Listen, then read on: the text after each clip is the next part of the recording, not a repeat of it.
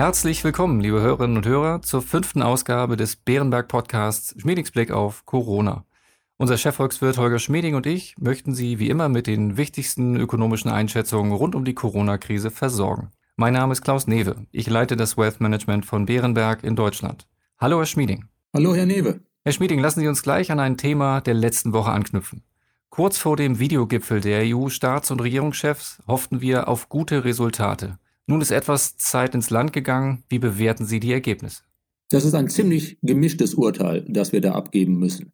Die Staats- und Regierungschefs haben sich auf nicht sehr viel einigen können. Sie haben vor allen Dingen die Europäische Kommission gebeten, doch mal Vorschläge zu machen, wie man denn einen Aufbaufonds gestalten könnte. In der Sache gab es begrenzte Fortschritte. Aber einen Fortschritt gab es schon. Man hat sich anschließend nicht so laut gestritten. Selbst der italienische Premierminister hat gesagt, dass es ein Fortschritt gewesen sei weil der Streit zwischen den Italienern, den Niederländern, den Deutschen, den Franzosen jetzt weniger lautstark ist, sind auch die Finanzmärkte, gerade die Märkte, die Risikoanleihen oder Risikospreads in Europa bewerten, sind diese Märkte etwas ruhiger geworden. Das Delegieren an die Kommission klingt aber ein bisschen nach auf die lange Bank schieben. Deute ich das richtig oder wann erwarten Sie von da Ergebnisse? Wir hoffen, dass am 6. Mai die Europäische Kommission einige Vorschläge machen wird. Darüber wird man dann streiten, hoffentlich in einem vernünftigen Ton. Normale Diskussionen sind ja gut eigentlich. Ich denke, dass wir bis Anfang Juni einige Fortschritte sehen müssen. Also eine grundsätzliche Übereinstimmung, wie groß etwa dieser Wiederaufbaufonds werden sollte vielleicht mit vielen, vielen Sachen kreativ reingerechnet, eine Billion Euro, vielleicht etwas mehr. Eine Grundsatzeinigung darüber auch, welcher Teil des Geldes dann vergeben wird als Kredit, welcher Teil vergeben wird als Zuschuss an die Länder, die diese Mittel wirklich brauchen. Man muss nicht alle Details klären, aber eine gewisse Grundsatzeinigung bis Juni wäre schön, sowohl für die Menschen als auch für den Ausblick auf Konjunktur und Finanzmärkte dann ist es doch gut, dass wir eine Serie haben, dann greifen wir das wieder auf. Schwenken wir jetzt also auf die Notenbankpolitik, ein anderes Thema diese Woche. Es tagen nahezu alle Notenbanken. Überall sind von der Seite neue Kaufprogramme auf den Weg gebracht worden und parallel dazu sind Aufstockungen neuer Schulden von fast allen Staaten geplant.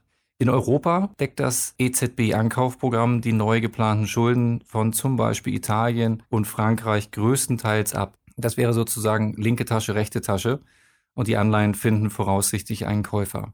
Deutschlands neu geplante Anleihen sind nur mit rund 55 Prozent, also deutlich geringer durch das EZB-Kaufprogramm abgedeckt. Ist das Vertrauen auf Safe Haven Gelder mutig oder ist das ein selbstbewusstes Zeichen unserer Stärke? Zunächst einmal, linke Tasche, rechte Tasche ist eine interessante Art, es auszudrücken. In gewissem Sinne stimmt es sogar. Wir haben zurzeit in der Krise eine außerordentlich große Nachfrage der Haushalte, der Unternehmen und auch der Finanzinstitutionen nach Liquidität. Deshalb müssen die Zentralbanken mehr Liquidität anbieten. Dafür müssen sie ihre Bilanzen ausweiten, indem sie Anleihen kaufen.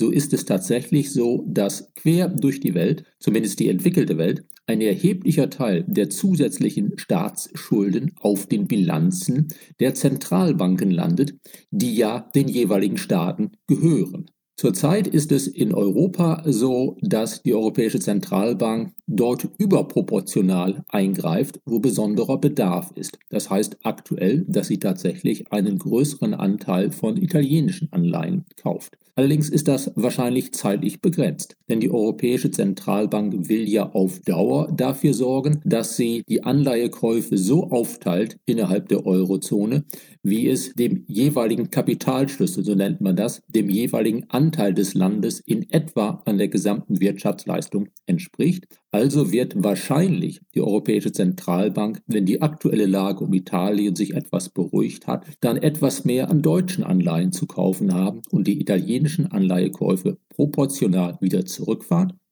Es ist durchaus denkbar und auf Dauer sogar wahrscheinlich, dass die Europäische Zentralbank insgesamt den Umfang ihres Anleihekaufprogramms aufstocken muss, weil die Nachfrage der Wirtschaft des Finanzwesens, der Haushalte, der Unternehmen nach Liquidität so groß ist zurzeit, dass sie halt ihre Bilanz nochmal ausweiten muss. Sie sehen also aus diesem Schlüssel heraus keine neue Ungerechtigkeitsdebatte zwischen den Staaten entstehen?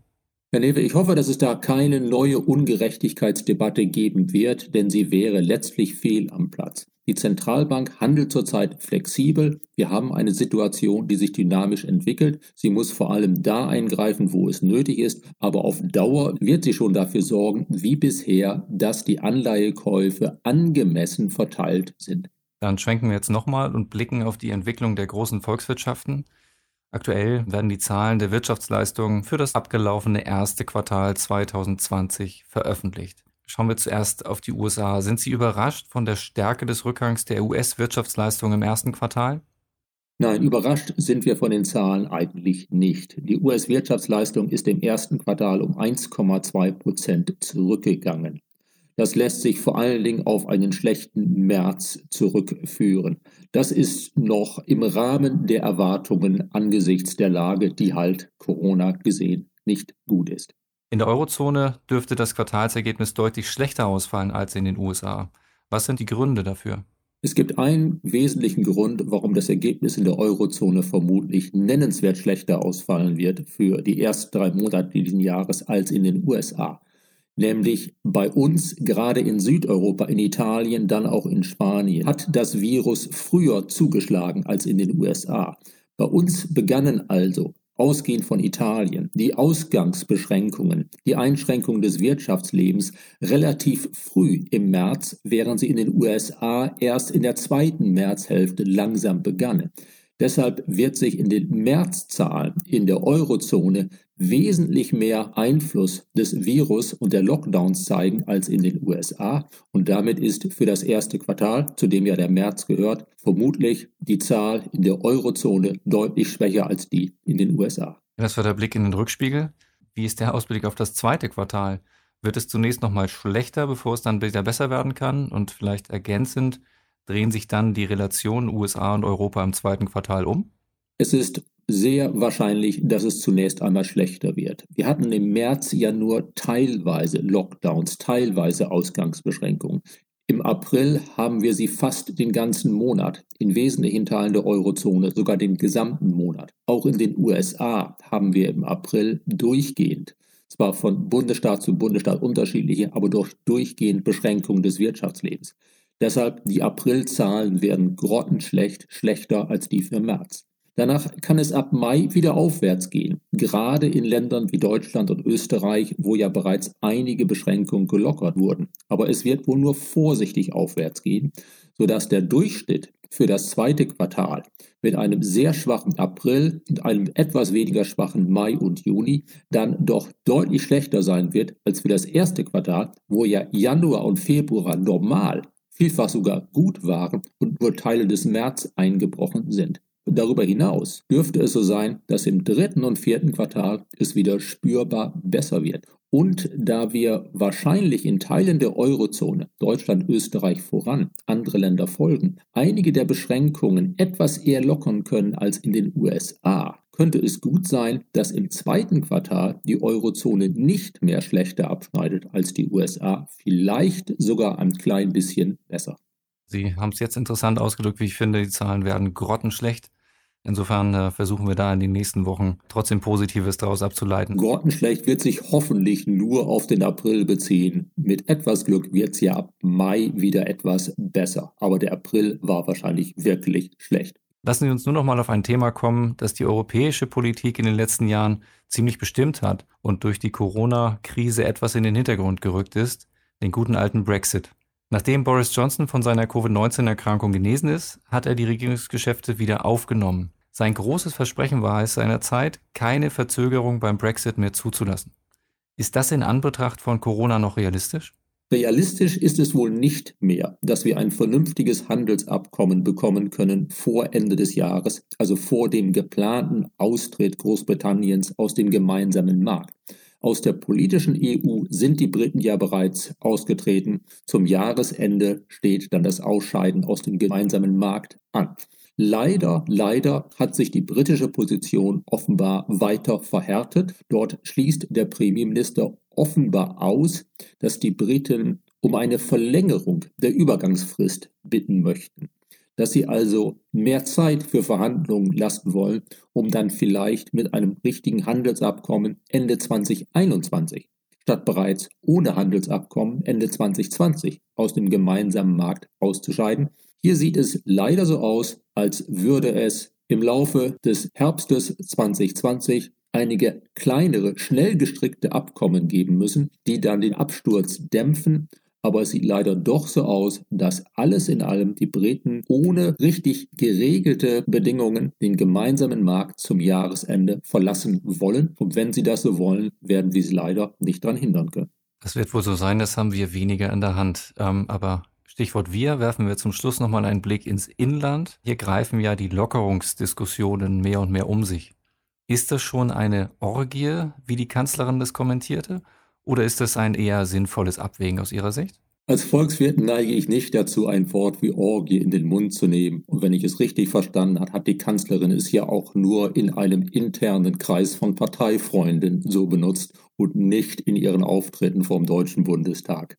Ich freue mich sehr, dass die Zahlen zur Pandemie tatsächlich anzeigen, dass die Entwicklung gerade in Deutschland, Österreich, Griechenland, in Ansätzen auch in Italien und Spanien in die richtige Richtung geht. Dass es damit möglich ist, einige der Ausgangsbeschränkungen zu lockern, weil jetzt die Gesundheitssysteme nicht mehr an der Grenze der Überlastung stehen. Wie viel Lockerungen möglich sind, können Volkswirte nicht beurteilen, aber was wir sagen können ist, offensichtlich werden diese Lockerungen dafür sorgen, dass die Wirtschaftsaktivität wieder langsam in Gang kommen kann. Darüber freue ich mich. Auch wenn es zunächst einmal nicht ganz plausibel klingt, als Volkswirt bin ich dafür, dass wir vorsichtig bei den Lockerungen vorgehen, sodass es nicht zu einer zweiten neuen Welle der Infektionen kommt. Wenn wir die Pandemie nicht mehr im Griff haben, wären die Kosten für die Wirtschaft noch größer. Das wäre auf nationaler Ebene schwierig. Das wäre auch schwierig innerhalb Europas. Darum lieber jetzt vorsichtig vorgehen und damit für die Wirtschaft, für die Menschen und auch für die Märkte die Perspektive haben, es wird Schritt für Schritt für Schritt wieder besser. Diese Hoffnung, glaube ich, dass wir nicht wieder zurückfallen wollen, weil wir zu unvorsichtig werden, die teilen wahrscheinlich die meisten. Insofern, lieber Herr Schmieding, herzlichen Dank für Ihre Einschätzung. Gerne, Herr Newe. Bis zum nächsten Mal. Liebe Hörerinnen und Hörer, vielen Dank für Ihr Interesse. Wir freuen uns weiter auf Ihre Fragen an die Mailadresse schmiedingsblick.beerenberg.de, wenn Sie welche haben. Vielen Dank und bis nächste Woche und bleiben Sie vor allem gesund. Wichtiger Hinweis: Bei dieser Information handelt es sich um eine Marketingmitteilung. Bei diesem Podcast und bei Referenzen zu Emittenten, Finanzinstrumenten oder Finanzprodukten handelt es sich nicht um eine Anlagestrategieempfehlung im Sinne des Artikels 3 Absatz 1 Nummer 34 der Verordnung EU Nummer 596-2014 oder um eine Anlageempfehlung im Sinne des Artikels 3 Absatz 1 Nummer 35 der Verordnung EU Nummer 596-2014 jeweils in Verbindung mit 85 Absatz 1 WPHG. Als Marketingmitteilung genügt diese Information nicht allen gesetzlichen Anforderungen zur Gewährleistung der Unvoreingenommenheit von Anlageempfehlungen und Anlagestrategieempfehlungen und unterliegt keinem Verbot des Handelns vor der Veröffentlichung von Anlageempfehlungen und Anlagestrategieempfehlungen. Diese Information soll Ihnen Gelegenheit geben, sich selbst ein Bild über eine Anlagemöglichkeit zu machen. Es ersetzt jedoch keine rechtliche, steuerliche oder individuelle finanzielle Beratung. Ihre Anlagenziele sowie Ihre persönlichen und wirtschaftlichen Verhältnisse wurden ebenfalls nicht berücksichtigt. Wir weisen daher ausdrücklich darauf hin, dass diese Information keine individuelle Anlageberatung darstellt. Eventuell beschriebene Produkte oder Wertpapiere sind möglicherweise nicht in allen Ländern oder nur bestimmten Anlagekategorien zum Erwerb verfügbar. Dieser Podcast darf nur im Rahmen des anwendbaren Rechts und insbesondere nicht an Staatsangehörige der USA oder dort wohnhafter Personen verteilt werden. Diese Information wurde weder durch eine unabhängige Wirtschaftsprüfungsgesellschaft noch durch andere unabhängige Experten geprüft. Die in diesem Podcast enthaltenen Aussagen basieren entweder auf eigenen Quellen des Unternehmens oder auf öffentlich zugänglichen Quellen Dritter und spiegeln den Informationsstand zum Zeitpunkt der Aufnahme wider. Nachträglich eintretende Änderungen können in diesem Dokument nicht berücksichtigt werden. Angaben können sich durch Zeitablauf und/oder infolge gesetzlicher, politischer, wirtschaftlicher oder anderer Änderungen als nicht mehr zutreffend erweisen. Wir übernehmen keine Verpflichtung, auf solche Änderungen hinzuweisen und/oder eine aktualisierte Information zu erstellen. Frühere Wertentwicklungen sind kein verlässlicher Indikator für die künftige Wertentwicklung. Zur Erklärung verwendeter Fachbegriffe stehen Ihnen auf www.bärenberg.de/glossar ein Online-Glossar zur Verfügung.